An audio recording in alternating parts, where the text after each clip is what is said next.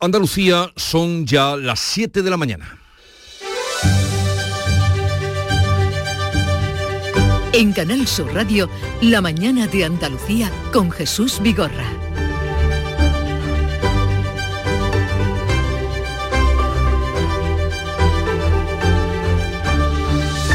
Buenos días queridos oyentes, es miércoles 26 de abril y ya tenemos el tercer decreto de sequía que firma la Junta de Andalucía a casi 3 millones de andaluces va a alcanzar. El gobierno andaluz prevé sumar 184 hectómetros cúbicos de agua con el impulso de 25 nuevas infraestructuras hídricas y ayudas directas para los agricultores, ganaderos y pescadores por valor de 43 millones de euros. Así lo explicaba la consejera de Agricultura, Carmen Crespo. Que seguimos adelante con más obras para dar más agua regenerada y dar una alternativa a esas aguas, interconexiones urgentes, posibilidades de todo tipo y también para ayudar al sector agrario, el Gobierno rebaja el IRPF a agricultores y ganaderos en 1.800 millones de euros. Es la mayor reducción del sistema de módulos de la última década. Más de 800.000 agricultores y ganaderos se van a beneficiar de estas rebajas de impuestos en la declaración de la renta. Además, España reclama a la Unión Europea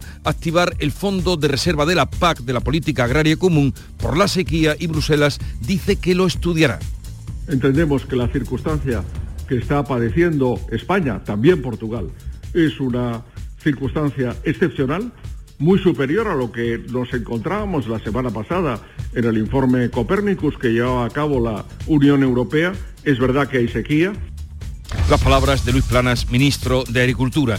Y mientras tanto sigue el choque por Doñana entre el gobierno central y el autonómico. Ahora el gobierno rechaza negociar con la Junta una solución para los agricultores de la corona norte de Doñana. La Junta insiste en buscar una solución a los regantes desde el diálogo. Doñana y la ley de vivienda, temas estrellas, lo fueron en el cara a cara de Sánchez y Fijó ayer tarde en el Senado.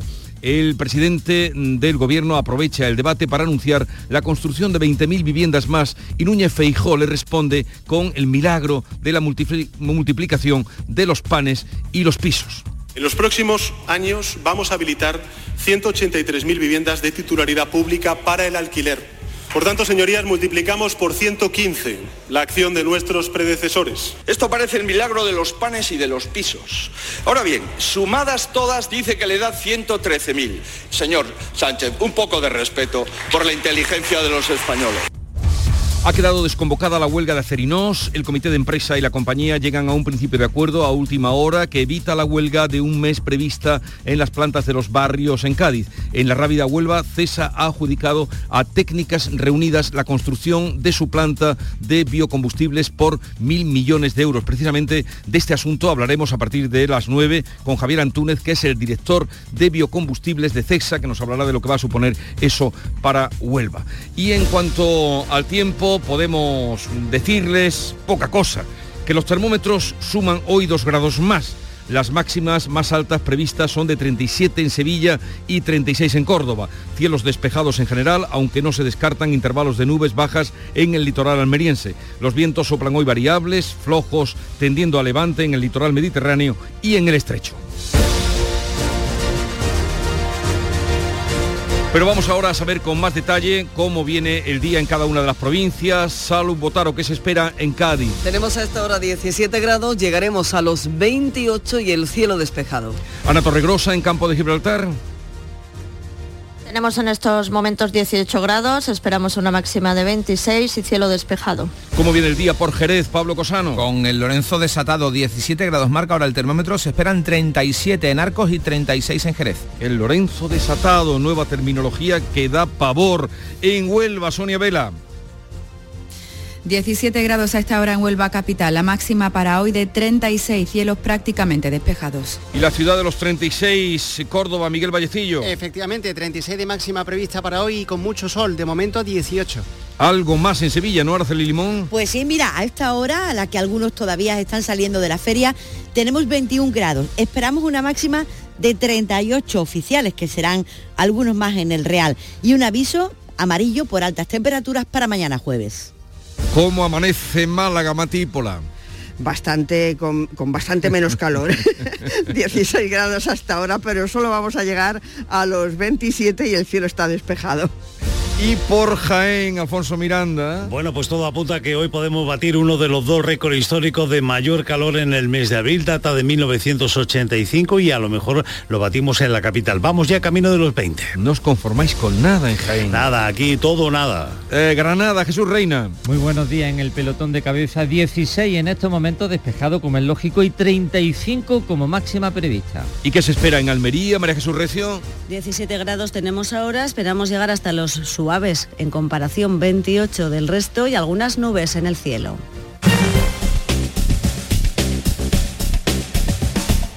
Vamos a conocer cómo está la situación del tráfico en Andalucía a esta hora de la mañana. Desde la DGT nos atiende Jaime Orejón. Buenos días. Muy buenos días. A esta hora, afortunadamente, situación fluida y cómoda en toda la red de carreteras de la comunidad. No hay ninguna incidencia que complique la circulación, aunque eso sí, como siempre, desde la Dirección General de Tráfico os pedimos mucha precaución en las carreteras. Son las 7, 6 minutos de la mañana. Con la nueva PAC, invertimos en el sector agrario porque apostamos por los jóvenes agricultores, por las mujeres, apostamos por el futuro, apostamos por nuestro campo, apostamos por uno de los principales ejes de nuestra economía, apostamos por lo nuestro. Solicita ya las ayudas de la nueva PAC. Juntos, apostamos por ti. Ministerio de Agricultura, Pesca y Alimentación, Gobierno de España. En abril, Sol 1000. Aprovecha el cambio de hora con Social Energy y disfruta más horas de sol, más ahorro. Aprovecha las subvenciones disponibles para ahorrar hasta el 90% en tu factura con tus paneles solares gracias a nuestras baterías. Primeras marcas con hasta 25 años de garantía. Estudio gratuito en el 955 44 11 11 y socialenergy.es. La revolución solar es Social Energy. En Canal Sur Radio, la mañana de Andalucía con Jesús Vigorra. Noticias. Vamos a contarles la actualidad de este día que, como no, pasa por la sequía, la falta de agua y la aprobación del tercer decreto de sequía de la Junta que prevé beneficiar a casi 3 millones de andaluces. Moviliza ese decreto 163 millones para conseguir 184 hectómetros cúbicos extra de agua y ahora le vamos a contar cómo y de qué manera. Manuel Pérez Alcázar. Se impulsan 25 nuevas infraestructuras por 120 millones que apuestan por las aguas regeneradas, la ejecución de conducciones para regadío y la mejora del abastecimiento, reduciendo así las pérdidas. La consejera de Agua, Carmen Crespo, reclama al Gobierno que ejecute las obras hídricas que tiene pendientes en Andalucía, como la mejora de la estación de tratamiento de aguas de Sierra Bollera en Córdoba o conducciones de Rules en la costa tropical de Granada. Por tanto, pedimos un nuevo decreto de sequía abundante para el Guadalquivir, medidas para nuestros agricultores y ganaderos, y por supuesto que las obras se comiencen ya, que necesitamos desaladoras, necesitamos las presas de regulación, necesitamos todas las actuaciones hídricas que tiene el Estado y se lo debe a Andalucía. Esto no es una cuestión de confrontación, es una cuestión de necesidad. El decreto andaluz incluye ayudas directas para agricultores, ganaderos y pescadores por 43 millones de euros y la extensión de impuestos como el canon del agua o las tasas portuarias. Pues también desde el Gobierno Central rebajas eh, para el IRPF del sector agrario. Unos 800.000 agricultores y ganaderos se beneficiarán de una rebaja del 25%, entre el 25 y el 50 en el IRPF por la cosecha del año pasado. El Gobierno eleva el ahorro fiscal a 1.800 millones de euros según nos ha contado Luis Planas, el ministro de Agricultura, Nuria Durán. Se podrá desgravar la compra de piensos, fertilizantes, la luz o el gasoil. En el olivar, el almendro y la apicultura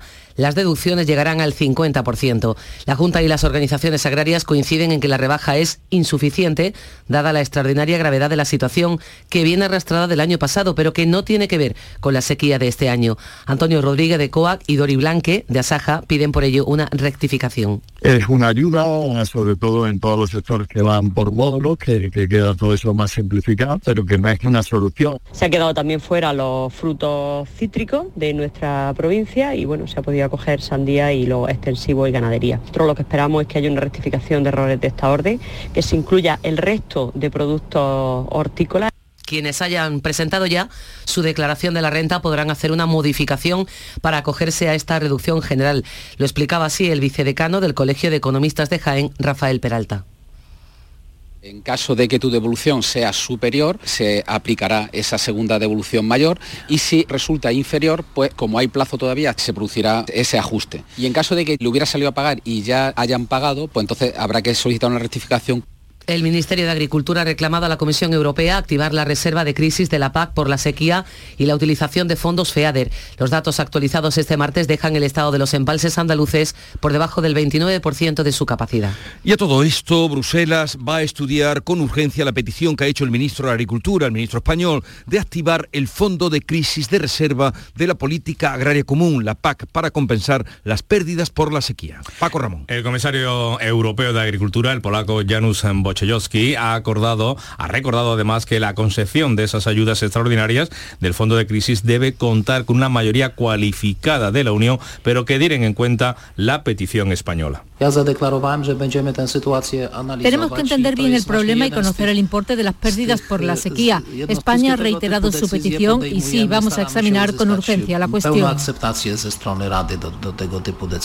Lo pedía por carta el ministro Luis Planas, no solo la activación de esa reserva de la crisis de la paz, sino también de la posibilidad de utilizar las cantidades no ejecutadas de los fondos FEADER para apoyar a agricultores y ganaderos ante la excepcional, ha dicho, situación de sequía. Entendemos que la circunstancia que está padeciendo España, también Portugal, es una circunstancia excepcional muy superior a lo que nos encontrábamos la semana pasada en el informe Copernicus que llevaba a cabo la Unión Europea. Es verdad que hay sequía, que hay altas temperaturas, pero son mucho más acentuadas en el caso de la península ibérica algo más en facilitar las cosas al sector agrario, en este caso a los trabajadores. El Congreso aprueba la toma en consideración de la proposición de ley de Unidas Podemos que elimina las peonadas para el cobro de la ayuda de los jornaleros de Andalucía y Extremadura. La tramitación de la reforma ha sido apoyada por una amplia mayoría más la abstención de PP, Vox y Ciudadanos. Pretende mejorar las condiciones de medio millón de trabajadores agrarios andaluces y extremeños con medidas como eliminar la dependencia del patrón o aumentar el salario ahora de 480 euros entre sus el planteamiento de la supresión de las 35 peonadas como requisito para el cobro de la ayuda, también la eliminación de la cotización a la seguridad social. El diputado andaluz Pedro Enrubia ha explicado que se trata de proteger al jornalero. Lo que hacemos también es establecer, volver a establecer, porque realmente ya estuvo así en su momento, una vinculación entre el cobro del subsidio y el, salario mínimo interprofesional, en lugar de que sea con el IPREN como es eh, actualmente. Solo con este cambio, solo con esta vinculación, automáticamente se le estaría elevando la cuantía del subsidio que cobran los jornaleros y jornaleras en 60 euros. Además, contempla la creación de un nuevo cuerpo de inspectores especializado en vigilar eh, que todas las empresas cumplan con los convenios del campo. Y ahora hablemos del tiempo, porque las temperaturas siguen su escalada escalada subiendo. España alcanzó ayer los 36 grados. Hoy se llegará a 37 en Sevilla y en el Valle del Guadalquivir, donde mañana se activa el aviso amarillo por calor. La Agencia Estatal de Meteorología ha activado para este jueves aviso amarillo por temperaturas de 38 grados en Córdoba y en Sevilla. Eso va a suponer mañana batir el récord del mes de abril. Los avisos van a estar activos desde la 1 de la tarde hasta las 9 de la noche. Como ejemplo, la temperatura más alta registrada en abril en Sevilla fue de 35 grados el 30 de abril del año 1997. Estas temperaturas ponen en alerta la situación en nuestro monte, especialmente seco. El plan Infoca ha adelantado las medidas de prevención, como ha explicado en el Mirador el subdirector del Centro Operativo Regional, Alejandro García. Estamos en una eh, situación verdaderamente excepcional y eso si hablamos de eh, precipitaciones que además tienen su reflejo en la falta de agua también en, los pantanos, que entre otras cosas es nuestro recurso básico para la extinción, el Guadalquivir, como muchos de ustedes sabrán, eh, tiene un 24% menos de agua en este momento de la que tenía hace un año. Las restricciones de uso de fuego en verano han quedado adelantadas a este mes de abril. El 96% de los incendios responden a negligencias. Y ahora hablemos de Doñana, asunto en el que parece que Gobierno y Junta siguen líneas paralelas. El Gobierno rechaza negociar con la Junta una solución para los agricultores de la Corona Norte de Doñana. Advierte que la proposición del Parlamento andaluz pone en riesgo la consideración de patrimonio de la humanidad del parque. El consejero de Medio Ambiente dice que existe margen para mejorar ese texto para esa proposición de ley en la Cámara Autonómica. Fernández Pacheco reclama al Gobierno de la Nación que deje de insultar a la Junta y que se siente a negociar una solución para los regantes. Menos meter miedo a la gente y más sentarse a hablar, a comprometerse y a explicarle a la gente cuál es la alternativa del Gobierno de España para las familias del condado de Huelva, para la agricultura de Huelva, yo personalmente estoy deseando escucharla y estoy seguro que en Huelva también. La vicepresidenta Teresa Rivera rechaza negociar mientras no se retire antes la propuesta. Asegura que pone en riesgo los fondos europeos y la posibilidad de que Doñana pierda incluso la condición de patrimonio de la humanidad siguen tonteando con algo que nos puede costar a los españoles mucho dinero a cambio de nada. Porque si somos condenados y se nos imponen multas coercitivas, esas multas se mantienen hasta tanto se deje de aplicar la ley.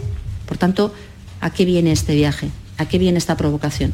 Creo que es mucho más honesto estudiar un manual de derecho de la Unión Europea y no dejarse arrastrar por eh, negacionistas o por populistas el portavoz de Vox en la Cámara Andaluza, Manuel Gavira, impulsor junto al PP de esta ley polémica, señala que la solución pasa porque el Gobierno ejecute sus obras aprobadas hace ya cinco años. La solución es que el Gobierno de España cumpla con las infraestructuras que ya están aprobadas desde hace como mínimo cinco años para llevar el agua superficial a esa zona de Andalucía. Eso es lo que tiene que hacer el gobierno de España. El otro día la ministra Rivera denunciaba, bueno, prometía nuevamente esas infraestructuras hídricas tan necesarias. Pues lo que tiene que hacer es no prometerlo más veces y cumplirlo. El líder de Más País, Íñigo Errejón, ha planteado en el Congreso directamente la intervención de la Junta de Andalucía, la aplicación del 155. En 2017, cuando Errejón estaba en Podemos, su formación recurrió la aplicación precisamente de ese artículo de la Constitución para intervenir Cataluña tras la declaración de independencia. A todo esto, el Gobierno ha advertido de que en 2025 cerrará todos los pozos ilegales y ha anunciado 356 millones para sustituir las extracciones del acuífero por aguas superficiales para los regadíos que ya cuenten con derechos de riego. Hoy publica el diario El Mundo que Andalucía, la Junta, ha pagado más de 14 millones de euros en Bruselas, eh, en multas a Bruselas, queríamos decir, por las depuradoras que no se construyeron en la etapa de los gobiernos socialistas. El Ejecutivo ha pagado otros 20 millones por multas similares. Caso Aquamed. El juez de la Audiencia Nacional, Manuel García Castellón, procesa a 42 personas por la adjudicación irregular de una veintena de obras hidráulicas y medioambientales en la cuenca del Mediterráneo. El magistrado considera que los hechos son constitutivos de delitos de corrupción en los negocios, falsedad documental, fraude a la administración, prevaricación, malversación de caudales públicos y cohecho. Todas las obras investigadas corresponden al Estado, entre ellas las complementarias de la planta desaladora del campo de Dalías, balsas del Cañuelo, y La Redonda, en Almería. En su investigación el juez acredita que las adjudicaciones se hacían a cambio de diferentes dádivas. Y Pedro Sánchez aprovecha el último cara a cara con Feijó antes de las elecciones municipales para anunciar la construcción de 20.000 viviendas en terrenos de defensa. Es el cuarto anuncio sobre viviendas en una semana. Pedro Sánchez hace la nueva promesa a un mes de las elecciones municipales. En el último cara a cara con Alberto Núñez Feijó, que había solicitado el presidente, ha acusado al líder del PP de falta de liderazgo. Incluso creí, señoría, que usted venía dispuesto a, bueno, pues a establecer una distancia respecto a eh, las posiciones de Vox. Un año después, y, este es mi cuarto debate con usted, señor Feijó, debo decirle que su salto a la política nacional ha sido un chasco. Por lo que veo, yo, yo, se lo dije, probablemente con su salto a la política nacional hayan ganado los gallegos y hemos perdido todos los españoles. Honradamente le digo, yo no confunda la moderación con la sumisión. Yo me debo a mi país, no a usted. A usted no, señoría. A mi país sí. Comprendo, señoría, Comprendo que a usted le molesta que yo diga que vengo a derogar el sanchismo. No tenga ninguna duda. Vengo a derogar el sanchismo en el fondo y sobre todo en la forma, señor Sánchez. En el debate en el Senado, Sánchez ha insistido en que la Junta retire la proposición sobre regadíos en Doñana. Feijó ha acusado al presidente de hacer electoralismo y de no preocuparse por el agua en los cinco años que lleva Moncloa. Son las 7.19 minutos de la mañana y estamos en un momento con la revista de prensa de Paco Rellero. La mañana de Andalucía. Feria Internacional de los Países 2023. Del 27 de abril al 1 de mayo viaja por el mundo sin moverte de Fuengirola, con más de 30 países y 5 continentes. Desde el mediodía hasta la madrugada, no te pierdas esta fiesta multicultural. Feria Internacional de los Países 2023. Tu mejor plan para este puente de mayo. Canal Sur Mediodía. La última hora de donde vives, con la actualidad de tu provincia y tu entorno más cercano, está en Canal Sur Mediodía, con toda la información que necesitas. De lunes a viernes desde las 12 en tu emisora de Canal Sur Radio. Más Andalucía, más Canal Sur Radio.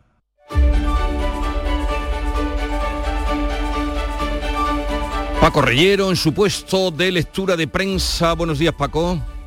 Aquí estoy, escuchando la refriega entre Sánchez y Feijo, de la que se ocupan los periódicos en el Senado, más de dos horas de reproche, salud de insultos personales, titula por ejemplo el español, que incluye una caricatura con Feijóo y Sánchez encarados y agarrándose cada uno la corbata del contrario y tirando los papeles al aire. Ese fue el ambiente en el Senado y además viviendas, el mundo, la vanguardia o el país eh, hablan de que el presidente del gobierno se comprometió ayer a otras 20.000 viviendas sociales y ya van 113.000 que recuerda ABC o que anota eh, precisando el diario ABC. Viviendas y miles y miles de viviendas que está comprometiendo el presidente Sánchez. Y Feijó le contestó que es el milagro de los panes y los pisos y le recriminó que cómo se atribuye planes y promesas cuando el suelo público es de los ayuntamientos y las competencias son de las comunidades autónomas. El mundo lleva a su portada que Sánchez anuncia las viviendas sin tener ni siquiera suelo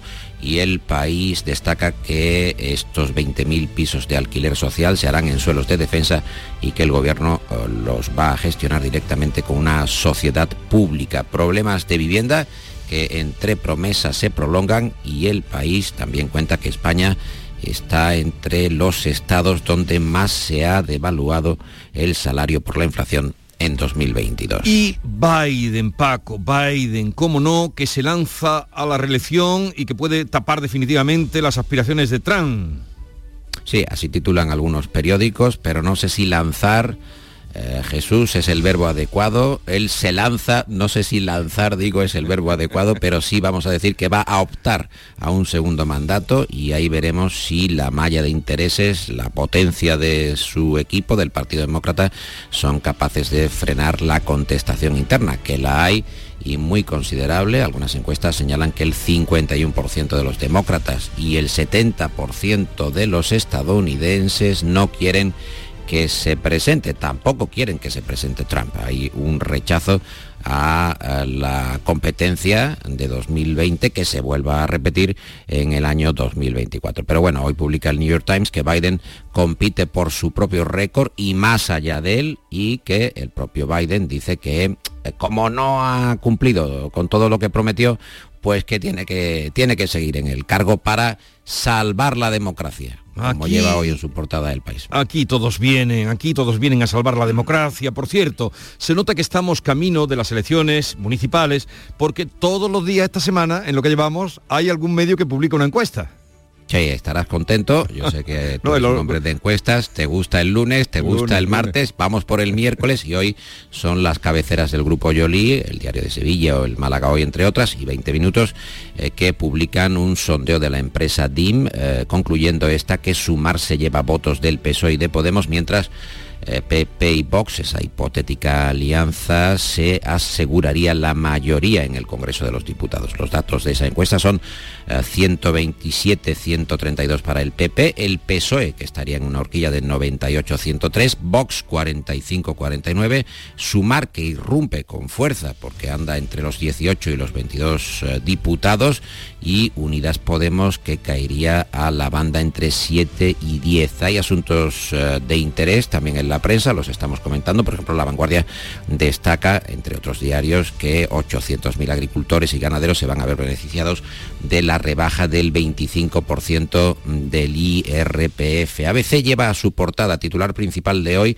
los impuestos y las cotizaciones que eh, arrastran con el 39,5% del salario bruto. Está en el último informe de la OCDE que revela que España es la gran economía europea donde el desplome del poder adquisitivo fue mayor en 2022. Por cierto que ABC entrevista, y es la foto de portada, a Isabel Díaz Ayuso, que pide confianza en Feijo, aunque este no es el titular principal. La declaración que más destaca ABC es esta otra. Mi gobierno le muestra a toda España que Sánchez no es el camino. Es decir, que ella, la presidenta de la Comunidad de Madrid, apoya a Feijó, pero es ella misma con quien realmente, ella lo dice, se mide el presidente del gobierno Pedro Sánchez. Hay más asuntos. El mundo nos cuenta que PSOE, PNV y Bildu fulminan el español en las escuelas pascas, esa nueva ley de educación que impide ahora ya a los padres escoger enseñanza en castellano y obliga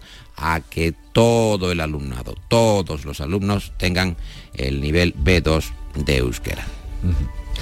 Eh, nada nuevo mm, sobre bajo el sol o, en la escuela. Bueno, espero que tengas ya preparados los titulares de la prensa andaluza que nos interesan mucho.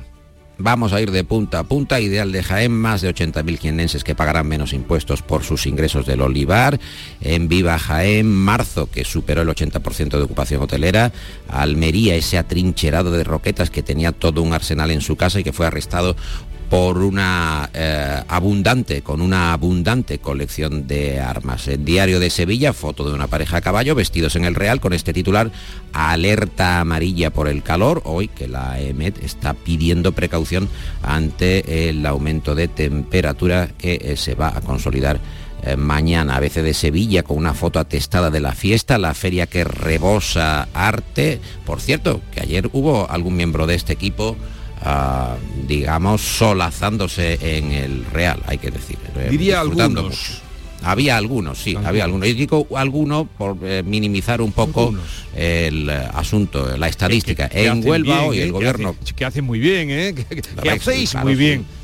Sí, no, oye, yo no quiero referirme a nadie en concreto, no estoy hablando de mí. Bueno, Huelva hoy, el gobierno no se sentará con la Junta hasta que no retire la proposición de ley sobre Doñana. Hay una viñeta de Ricardo uh, para el mundo muy divertida donde vemos a un flamenco, a una vez de Doñana, comprando agua embotellada sí. en un supermercado y diciéndole a la cajera, el propio flamenco, uh, con su colorido rosa, tenemos que hacer algo por nuestra cuenta porque como esperemos que nos lo resuelvan los políticos, no se acaba el problema y tiene el carrito lleno sí. de botellas de eh, agua, de agua mineral. Diario de Cádiz, la justicia que encadena una nueva huelga y te cuento por último el Día de Córdoba, ese pregón de Alfonso sí. Morales para el mayo festivo.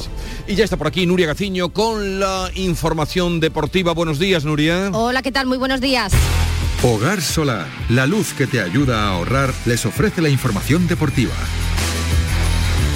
El Betis se desengancha de la lucha por la Liga de Campeones y el Cádiz se asoma al abismo. Tras caer en su casa ante Osasuna por 0 a 1, el Cádiz se mantiene a dos puntos de los puestos de descenso a la espera de ver cómo termina la jornada intersemanal. Para no caer en la zona peligrosa de nuevo depende de lo que hagan Getafe, Almería y Valencia. El Betis, por su parte, no pasó anoche del empate a cero ante la Real Sociedad en el Benito Villamarín, un empate que mantiene a los verdiblancos a seis puntos de distancia con los donos tierras que siguen en Plaza Champions y que el jueves eh, estará atento el Betis pues a lo que haga el Villarreal además frente al Español, ya que una victoria de los levantinos relegaría al Betis al sexto puesto. Y el que ha dado señales evidentes de que pasa de la liga, cierto es que ya la tiene muy difícil, es el Real Madrid al caer por 4 a 2 en Girona. El protagonista, Tati Castellanos, autor de los cuatro goles del conjunto catalán. Si esta noche el Barça le gana al Rayo, se irán ya los azulgranas a 14 puntos, faltando entonces 7 jornadas para el final. Y el Almería afronta hoy una final y el Sevilla que viaja a Bilbao. Prohibido fallar esta tarde a las 7 y media en Getafe. Lo tiene difícil el Almería, que como visitante no está siendo su temporada, pero en caso de sumar los tres puntos daría un salto importante para empezar a alejarse de la zona peligrosa. Podría ser vital este encuentro, al igual que el de mañana para el Sevilla en San Mamés frente al Atleti de Bilbao. Una victoria le permitiría a los sevillistas casi poder atar la permanencia. Ya están aquí las calores, Chano, pero como está la luz no quiero ni mirar al aire acondicionado. Pues yo estoy la mar de fresquito, Yuyu, a cero, como que a cero. Con Hogar Solar y sus placas solares dejo la factura a cero euros. Canta conmigo, Yuyu. Hogar Solar, cada día te quiero más. Hogar Solar. Hogar Solar, la luz que te ayuda a ahorrar. I know I said that I was leaving. But I just couldn't say goodbye. Despedida con música, la que hoy nos tiene preparada eh, Paco Reyero. Sí, porque encuentro con uh, bastante alegría, la verdad, que hay un libro nuevo de Sinatra, lo cuenta por ejemplo el español, es un libro que está francamente bien, Nuria y Jesús, se llama ¿Por qué importa Sinatra? Lo escribió uh, Peter Hamill, que lo conoció muy bien y habla sobre la evolución de Sinatra en un tono uh, muy personal, más allá del estereotipo o del propio mito La leyenda, acaba de llegar a España este libro, merece la pena ponerse la buena música de Sinatra, dejarse reposar en el sofá, olvidar otras tentaciones de Albero y dedicarse a la tarea. Y recuerden que lo dice un buen conocedor de Sinatra, Nuria, porque Paco Reyero tiene un libro que recomiendo que dice Nunca más volveré a ese jodido país.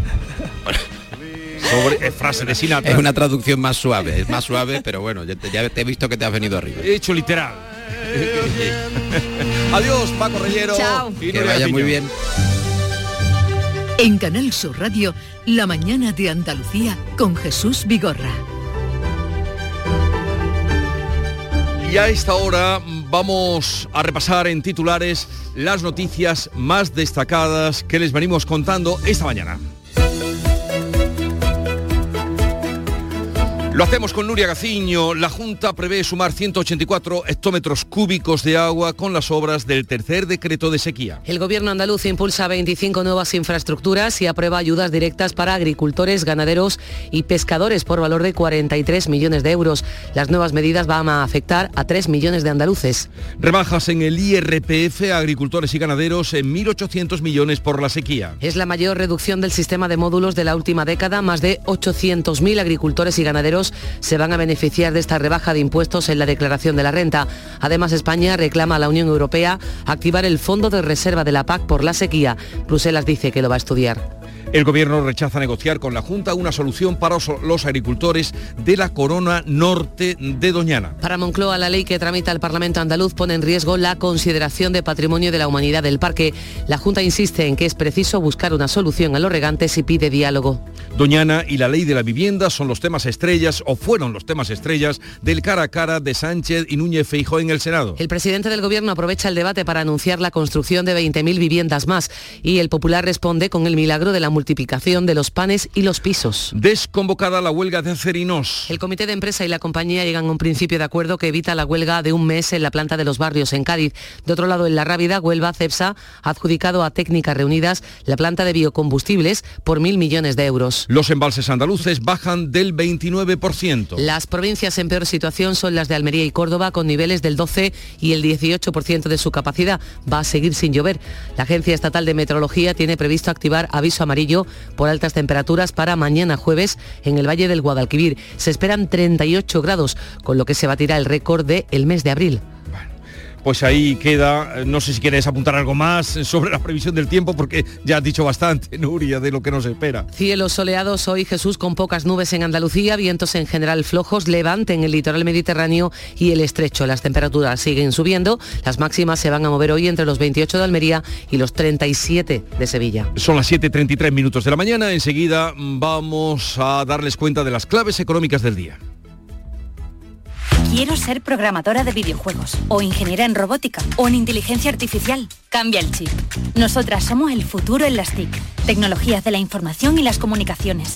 Día Internacional de las Niñas en las TIC. Pacto de Estado contra la Violencia de Género. Ministerio de Igualdad. Gobierno de España. Junta de Andalucía.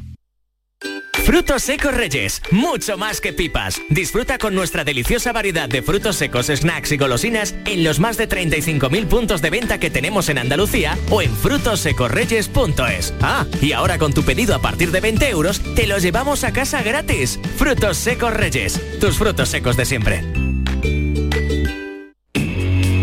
Las claves económicas con Paco Bocero.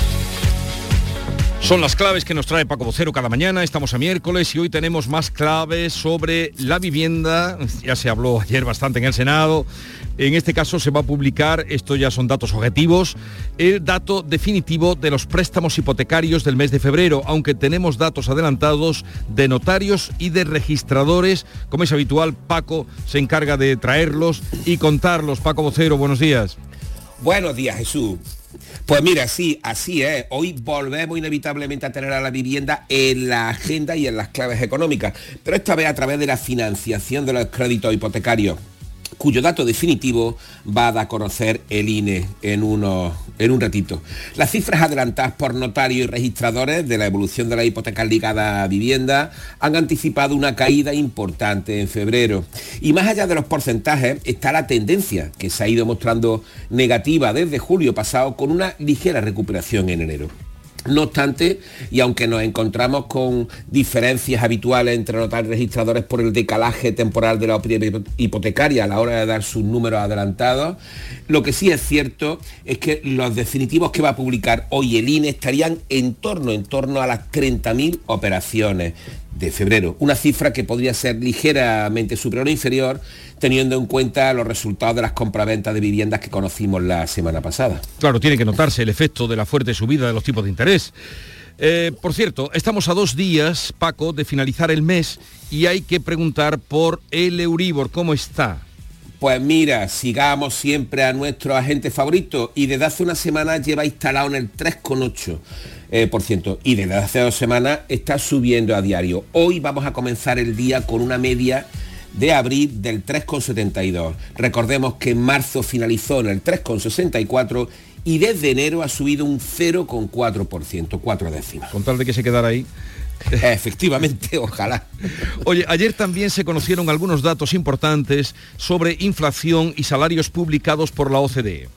El efecto ha sido también objeto del resumen de algunas de las notas que ha apuntado Paco Rellero antes, y es que según la organización, la OCDE, en su informe sobre la fiscalidad del trabajo, en casi todos los países de la misma, 24 de 25, los salarios reales cayeron frente a la inflación el año pasado. Nuestro dato, el español, es el más alto de las economías más importantes europeas, ya que lo hizo en el 5,3%. Después tenemos a Alemania que fue el 3,9, Italia un 2,2 y en Francia apenas medio punto. Es muy sencillo. ¿Cuánto subió de media los salarios medios brutos y cuánto subió la inflación? Hacer esa recta y ahí tenemos esos porcentajes. En cuanto mira a lo que se llama la cuña fiscal, es decir, los impuestos sobre el trabajo, el IRPF y la seguridad social que se pagan en el caso de las empresas y los trabajadores, los costes laborales, para entendernos, en España se situaron en el 39,5% del salario, mientras la media de la OCDE fue del 34,6%. Las cotizaciones pagadas por las empresas representan el 23% de esos costes laborales y la media de la OCDE está en el 13,4%. Las de los trabajadores están en ligeramente por debajo, un 3,3 en el caso de la renta y un 1,4% en el caso de la seguridad social. Y esto, lo que sí que es verdad que para tener un análisis riguroso de estos números hay que tener en cuenta el efecto de las medidas específicas que cada gobierno puso en marcha para combatir la inflación, los niveles de renta y la tasa de paro de cada país de la OCDE. Oye, antes de la despedida, querías decirme algo sobre la crisis bancaria, un apunte final. En efecto, ya vimos ayer lo que sucedió con First Republic y su caída del 50%, y es que los dos principales afectados de la crisis están han tenido un gravísimo problema de salida de depósitos. Si el lunes se conocía que el Credit Suisse perdió en depósitos 63 mil millones de euros, pues ayer se supo que First Republic, que el que fue salvado por ese grupo de grandes bancos americanos con 27 mil millones, ha sufrido una pérdida, una salida de depósitos de 93 mil millones de euros. Jesús, la confianza es básica, la confianza es básica, y más en el mundo del dinero. Gracias Paco, hasta mañana, un saludo y que tengas un Igualmente, igualmente, hasta mañana. En Canal Sur Radio por tu salud, responde siempre a tus dudas. El episodio de altas temperaturas es perceptible ya, aunque lo más duro se centra en los próximos días. El programa de hoy va a ser un especial dedicado a esta situación con la intención de encontrar todas las claves para protegernos y evitar complicaciones con las temperaturas que nos esperan. Especialistas en meteorología y profesionales expertos en medicina ambiental y medicina preventiva nos ofrecen esta tarde todas las claves. No te lo pierdas. Por tu salud, desde las 6 de la tarde con Enrique Jesús Moreno. Más Andalucía, más Canal Sur Radio.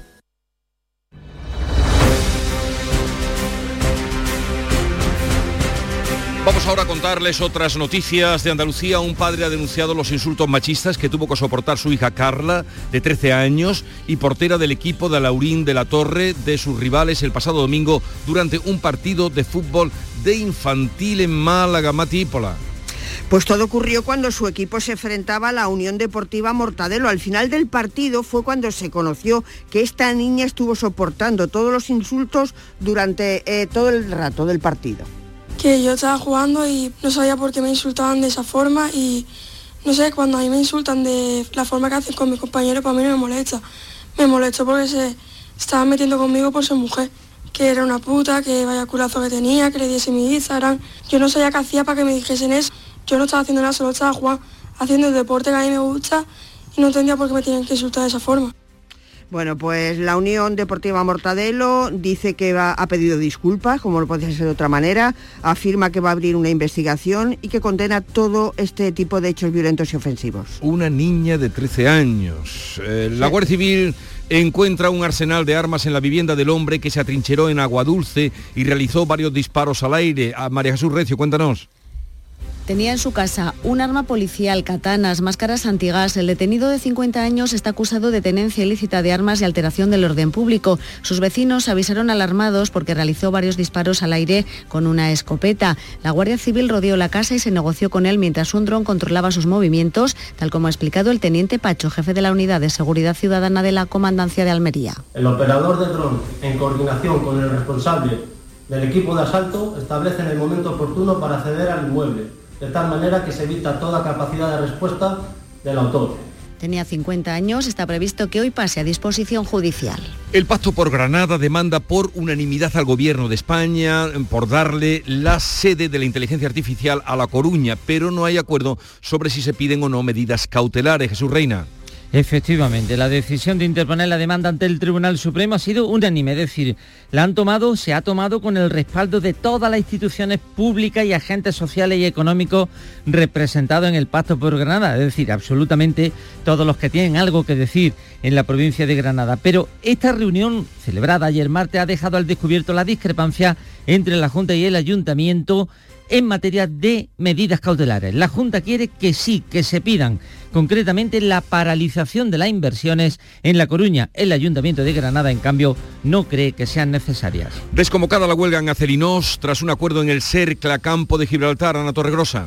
Han sido casi 12 horas de reunión en el CERCLA. Se ha logrado desconvocar esa huelga que se había previsto a partir de hoy. Trabajadores y empresas se han comprometido a reunirse semanalmente para seguir negociando el convenio colectivo, tiempo durante el que se mantendrá la paz social. El punto de partida de estas negociaciones, que ahora se retoman, es un incremento salarial del 2,5% el primer año.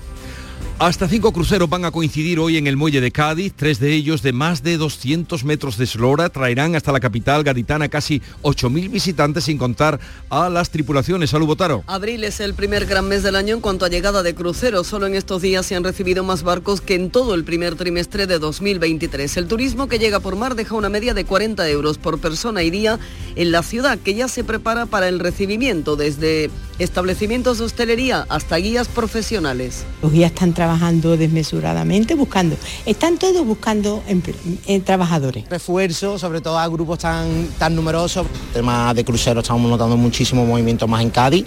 Uno de ellos, el World Navigator, hace escala por primera vez en Cádiz. Es un barco de ultralujo, para que se hagan una idea, un camarote exclusivo puede costar 19.000 euros en la noche. Ahí es nada. Eh, la campaña del corcho en Andalucía está en peligro debido a la sequía. La organización agraria COAC ha solicitado a la Junta de Andalucía adelantar los permisos para la saca a mediados de mayo, 15 días antes de lo estipulado. Sonia Vela, Huelva. Sin agua y con tanto calor, la capa de corcho se adhiere con fuerza al tronco y esto impide su extracción. El adelanto de la campaña busca salvar la temporada, como explica el responsable del sector corchero en Coag Andalucía, José Manuel Benítez. Debido a la sequía eh, tan enorme que hay, pues los árboles, si no se, se sacan un poquito antes, pues el corcho no, no se despega del árbol y entonces nos tememos que no se, no se vaya a poder sacar el corcho y entonces la temporada del corcho se quede prácticamente nula.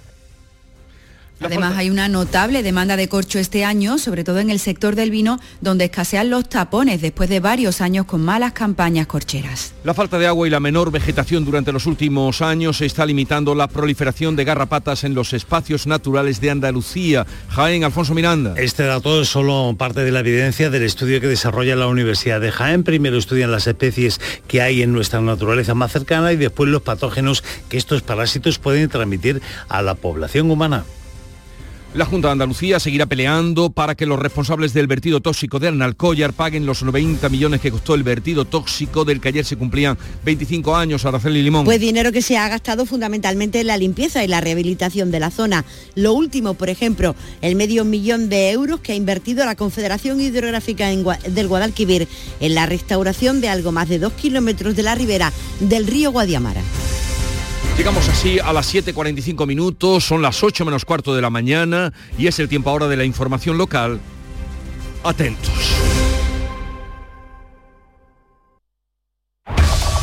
En la mañana de Andalucía de Canal Sur Radio, las noticias de Sevilla. Con Araceli Limón. Saludos, ¿qué tal? Muy buenos días. Miércoles de feria, fiesta local en Sevilla más calor y más gente. Esa parece ser la máxima de la feria que mañana jueves se va a celebrar con aviso amarillo por altas temperaturas. Comienza el día a esta hora con 19 grados de temperaturas pero para este mediodía esperamos en torno a los 38 grados oficiales, que serán algunos más en el Real. Como es día de fiesta, ya se lo podrán imaginar, el tráfico es tranquilo y fluido, tanto en la ciudad como en los accesos. ¿Buscas un espacio diferente para celebrar tus eventos? Nuestros barcos son el lugar de celebración ideal para bodas, cumpleaños y reuniones familiares.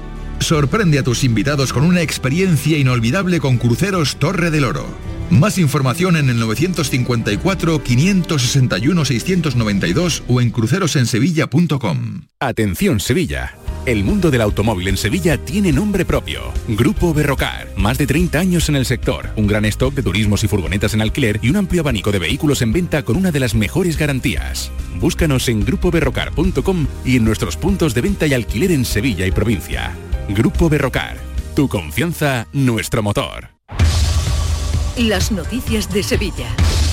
Canal Sur Radio. La feria se dispone a pasar su Ecuador en este miércoles de fiesta local después de una jornada de martes con calor y muchísima animación. El último balance oficial del CECOP confirma que acuden al Real más público que el año pasado y eso que la feria del 2022 fue la de todos los récords. Según estos datos, el lunes Tusan transportó un 7% más de pasajeros y el metro un 10% más, mientras que el IPASAN recogió casi un 19% más de residuos que el mismo día del año anterior. El delegado de Fiestas Mayores, Juan Carlos Cabrera, ha dicho a Canal Sur Radio que las previsiones siguen apuntando a que esta feria puede superar todas las previsiones. Es verdad que teníamos el año pasado el 1 de mayo festivo y nos visitaba muchísima gente también de fuera, no solo la provincia, sino fuera de Sevilla.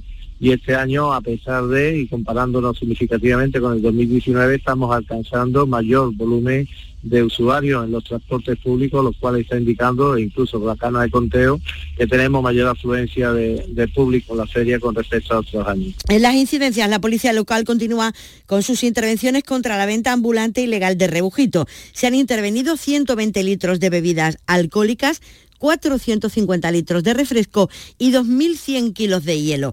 El delegado subraya el control de la botellona mediante el uso de drones y la actuación de la policía local en el control del transporte ilegal de pasajeros a la feria.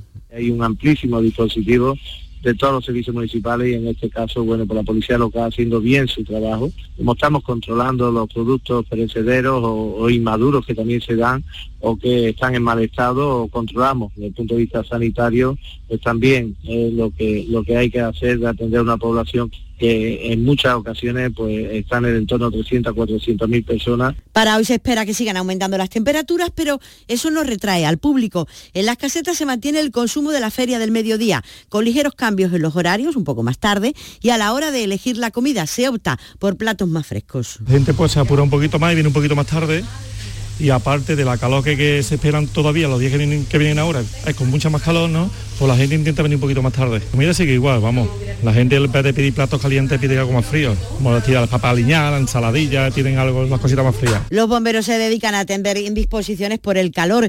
Está siendo una feria muy tranquila en cuanto a incendios y no les falta humor cuando comentan qué hacer con el agua que llevan en los camiones. De momento la cosa, sobre todo ayer me estuvo comentando el compañero que es relevado que sobre todo con la calor, gente con desmayo, lipotimia, y a mí, podemos asistirle un poquillo, por, por hacerlo. Para refrescarnos a todos, ¿verdad? Que si no vamos a tener que abrir el camión y bañarnos nosotros.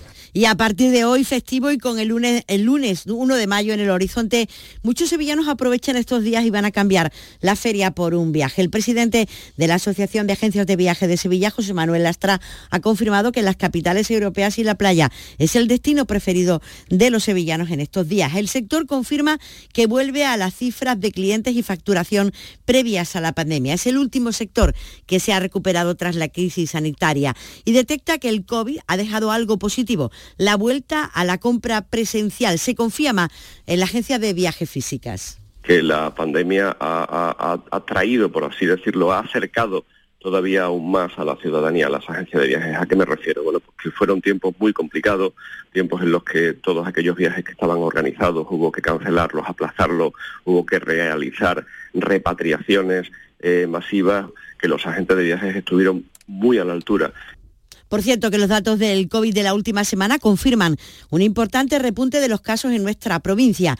1.379 nuevos positivos y 7 fallecidos. También aumenta el número de hospitalizados que pasan a ser 66 con 3 pacientes en la UCI. ¿Cuál es tu día favorito? El Super Jueves, porque en Sevilla Fashion Outlet cada jueves puedes encontrar superprecios de supermarcas para ir súper a la moda. Ven y aprovecha los Super Jueves de Sevilla Fashion Outlet. Las marcas que te gustan a precios que te encantan. Super. Sol Renovables, tu empresa de energía solar. Más de 20 años de experiencia en diseño, instalación y mantenimiento de placas solares y energías alternativas. Enchúfate al sol. ¿A qué estás esperando? Contacte con Sol Renovables para presupuesto de tu vivienda o empresa. www.solrenovables.com o 955 35 53 49. En Canal Sur Radio, las noticias de Sevilla. Se lo avanzábamos hace unos minutos, la Junta de Andalucía seguirá peleando para que los responsables del vertido tóxico de la mina de Aznalcóllar paguen los 90 millones que costó la limpieza de, de, la zona. Ayer se cumplieron 25 años del accidente. Lo aseguraba así el portavoz del Gobierno andaluz, Ramón Fernández Pacheco, al término de la reunión del Consejo de Gobierno. Vamos a pelear con uñas y dientes para que los responsables paguen y por lo tanto le paguen a los andaluces y le devuelvan el dinero que tuvimos que poner. Andalucía ha invertido mucho a lo largo de estas dos últimas décadas para restaurar esa zona y seguimos haciéndolo. Seguimos teniendo proyectos de restauración ambiental en todos los terrenos que se vieron afectados por el desastre de Bolidén. Los científicos dejan claro que la contaminación sufrida será permanente y que la mejor forma de combatirla es estabilizando la zona afectada con mucha vegetación. Francisco Cabrera, investigador del Centro Superior de Investigaciones Científicas, que ha analizado durante todo este tiempo la ribera del Guadiamar, lo explica de esta forma. Este tipo de contaminación desgraciadamente es permanente y es para siempre. Prácticamente la concentración de estos elementos ha quedado exactamente igual, no, pero sin embargo ya ven ustedes, digamos, cualquiera que pase por el corredor verde ve que hay eh, la vegetación. ¿Por qué? Porque digamos, los elementos están estabilizados, están ahí, vamos a dejarlos quietos y no llegan a, a las plantas. Y el Consejo de Ministros ha aprobado una inversión millonaria destinada a la restauración del Museo Arqueológico de Sevilla. Lo anunciaba así la ministra portavoz Isabel Rodríguez al terminar el Consejo de Ministros. Una eh, importante inversión para el Museo Arqueológico de Sevilla de 22 millones de euros. El proyecto de intervención es obra del arquitecto sevillano Guillermo Vázquez Consuegra, que lo firmó en el año 2009 y tiene un plazo de ejecución de tres años. La idea es integrar el arqueológico con su entorno en el Parque de María Luisa y dotarlo de más luz, además de eliminar elementos que sucesivas reformas han ido modificando de la concepción original que tenía el edificio. Y el Tribunal Superior de Justicia de Andalucía ha confirmado una sentencia de la Audiencia de Sevilla que condena a un hombre por abusos sexuales continuados sobre una menor sobrina de su pareja. El alto tribunal descarta aplicar la ley del sí sí porque en este caso no favorece al reo. Y es el momento de la actualidad deportiva. El Betis empató anoche en el Benito Villamarín en una nueva jornada intersemanal. Eduardo Gil, ¿qué tal? Buenos días. Buenos días, el Betis no pasó del empate a cero ante la Real Sociedad anoche en el Benito Villamarín en la apertura de la jornada intersemanal de Liga en un partido que era decisivo, una final por la Liga de Campeones, con lo cual la Real Sociedad se mantiene cuarta a seis puntos de distancia del Betis, que es de momento quinto. La Real mantuvo a raya y su portería a cero al conjunto de Pellegrini, que deberá esperar a ver qué es lo que hace en esta jornada intersemanal tanto el Villarreal como el Atleti Bilbao, precisamente el rival mañana jueves en San Mamés del Sevilla de Mendilíbar, que está en racha y que viaja hoy mismo a Bilbao del Río, la Guardia Civil ha interceptado un coche que transportaba más de mil kilos de naranjas. Posiblemente las habían robado en fincas de la Vega del Guadalquivir. Los agentes sospecharon de dos vehículos cuando en un control de alcoholemia vieron como antes de llegar al punto del control redujeron la velocidad cambiaron de sentido e iniciaron una huida a toda velocidad. Tras perseguirlos lograron que uno de los coches parara y se identificó a los dos ocupantes. El otro vehículo se adentró en el casco urbano de la localidad sevillana de La Campana, que se encontraba en plenas fiestas de primavera, por lo que ante el riesgo para los vecinos, los agentes optaron por cesar el seguimiento. Y un conductor con 31 años ha sufrido heridas leves a consecuencia de un accidente de tráfico ocurrido ayer tarde en la capital. Colisionó contra otro turismo cuya conductora una joven de 23 años realizó un giro indebido. Escuchas La mañana de Andalucía con Jesús Vigorra. Canal Sur Radio. Aquadeus, el agua mineral natural de Sierra Nevada, patrocinador de la Federación Andaluza de Triatlón, les ofrece la información deportiva.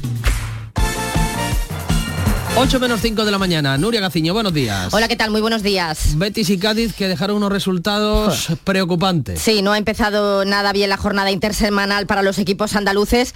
A ver si hoy lo puede arreglar el Almería, ya que el Betis se aleja del sueño de la Champions y el Cádiz del objetivo de la permanencia. Anoche en el Benito Villamarín no se pasó del empate a cero ante la Real Sociedad. Es cierto que los de Pellegrini mejoraron en la segunda parte donde generaron ocasiones, pero faltó el acierto. Lo que es complicado, nosotros estamos quinto, peleando por la Europa League, todos los otros conmigo son ilusiones que lo tenemos que ir demostrando a través del juego durante cada uno de los partidos. Ya el, el segundo tiempo lo hicimos muy bien, ojalá mantengamos ese nivel de aquí hasta final de la temporada.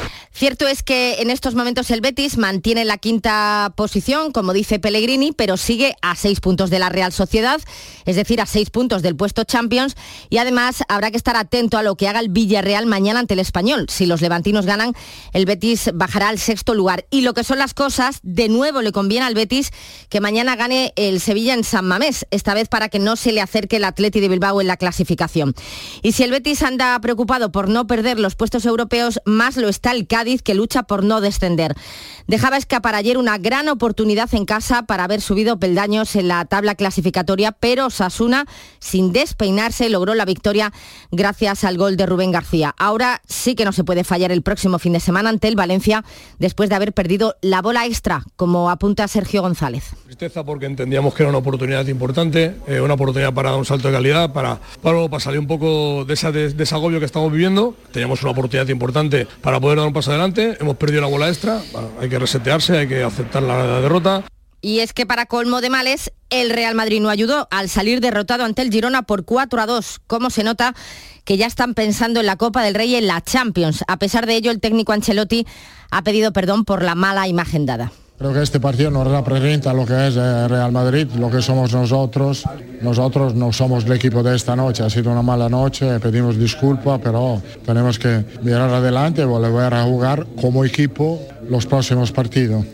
El Girona que se escapa y el Cádiz se mantiene a dos puntos de los puestos de descenso a la espera de ver cómo termina la jornada intersemanal, ya que depende de lo que haga el Valencia el jueves, o sea, mañana ante el Valladolid, y de lo que suceda esta tarde a las siete y media entre el Almería y el Getafe en el Coliseo Alfonso Pérez. Partido decisivo para que el conjunto almeriense pueda conseguir la permanencia, aunque Rubi quiere quitarle dramatismo a este momento. O sea, todo el mundo se asusta en todos los equipos cuando los equipos están ahí, no es una cosa solo nuestra. Es normal que haya un punto de, miedo eh, y eso yo lo respeto al 100%, pero nunca lo va a ver en el entrenador, viendo cómo entrenan mis futbolistas, cómo más o menos intentan salir adelante. Pienso que, la parte buena eh, de esta segunda vuelta está por llegar a nivel de resultados y estamos trabajando para que lleguen. Los otros dos partidos que se juegan hoy son el Atlético de Madrid-Mallorca a las 7 y media y a las 10 de la noche Celta de Vigo-Elche y Rayo Vallecano-Barcelona. Mañana turno para el Sevilla que hoy viaja a Bilbao para enfrentarse al Atleti en San Mamés. El presidente José Castro es consciente de la importancia de este partido para sellar la permanencia. Es un partido importante. Eh, yo creo que todos esos puntos que hemos perdido durante la primera vuelta y parte de la segunda tenemos que recuperarlo ahora para intentar llegar lo más alto posible. Pues el Sevilla que podría casi casi firmar la salvación, mientras que si el Barcelona gana hoy al Rayo, estaría a dos victorias de cantar el Alirón. Además, el Unicaja de Málaga ya sabe que su rival en las semifinales de la Final Four de baloncesto, que se van a celebrar en Málaga el 18 de mayo, será el Bon Alemán. En la otra semifinal se las verán el Apoel de Jerusalén y el Tenerife. Y el juzgado de instrucción número 8 de Majadahonda ha archivado la denuncia interpuesta por los integrantes de la Asociación de Clubes de Tercera Categoría Nacional contra la Federación Española por presunto delitos de coacciones, amenazas y prevaricación. Cinco clubes, entre ellos dos andaluces, el Linares y La Balona, denunciaron que en una reunión de clubes de primera se les avisó de que de no disolver en 48 horas la asociación que habían creado tendrían severas sanciones. Aquadeus, ahora más cerca de ti, procedente del manantial Sierra Nevada, un agua excepcional en sabor, de mineralización débil que nace en tu región. Aquadeus Sierra Nevada es ideal para hidratar a toda la familia y no olvides tirar tu botella al contenedor amarillo. Aquadeus, fuente de vida, ahora también en Andalucía. Canal Sur Radio, la radio de Andalucía.